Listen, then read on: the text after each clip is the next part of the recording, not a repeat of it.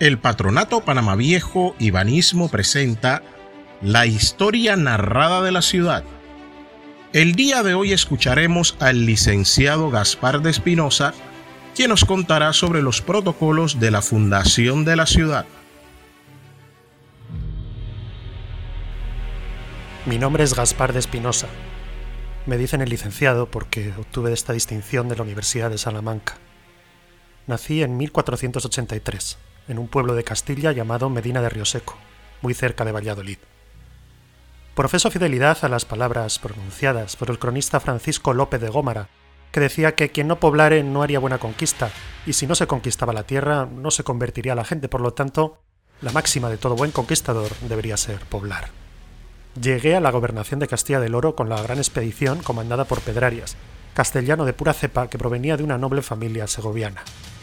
Mi misión era ayudarle con la administración y colonización de estos nuevos territorios.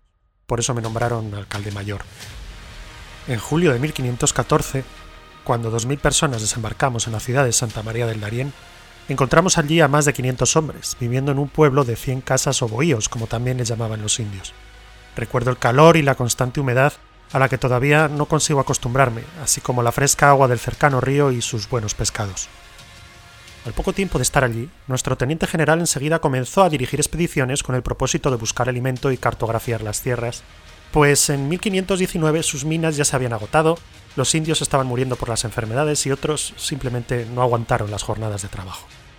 Ya se habían fundado al norte las villas de Acla y Santa Cruz, pero fueron brutalmente atacadas por los indios, así que las expediciones hacia el interior nos hicieron centrar nuestros esfuerzos en continuar la conquista hacia los territorios más al sur, donde sabíamos que habría más bastimentos e indios para evangelizar.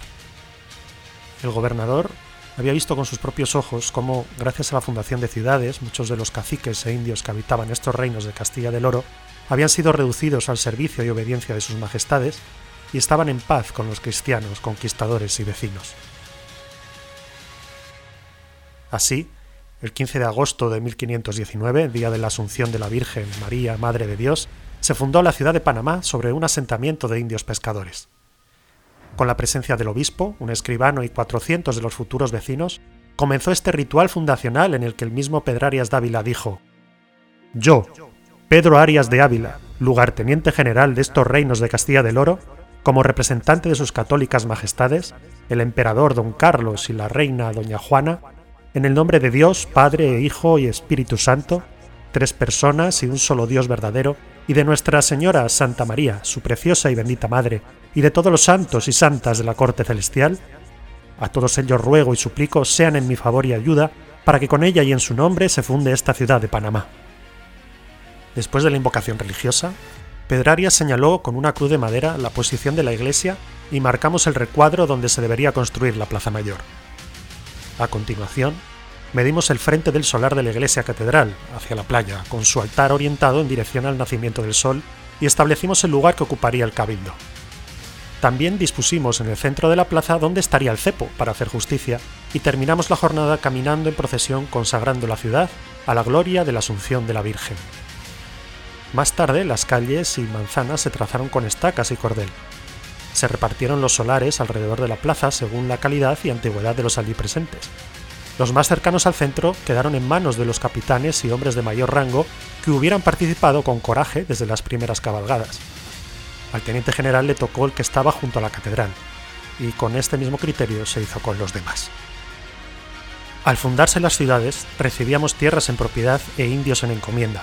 De este modo, Pedrarias daba fiel cumplimiento a las ordenanzas dadas por su Majestad, en las que se establecía que la ciudad debía tener calles bien trazadas para poder crecer de forma lógica y natural.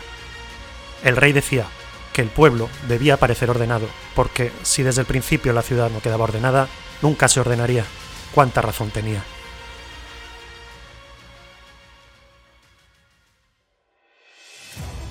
Esperamos que hayas disfrutado de este episodio de la historia de la ciudad. Para más información sobre el sitio arqueológico de Panamá Viejo, accede a nuestras redes sociales o a la página patronatopanamaviejo.org. Hasta la próxima.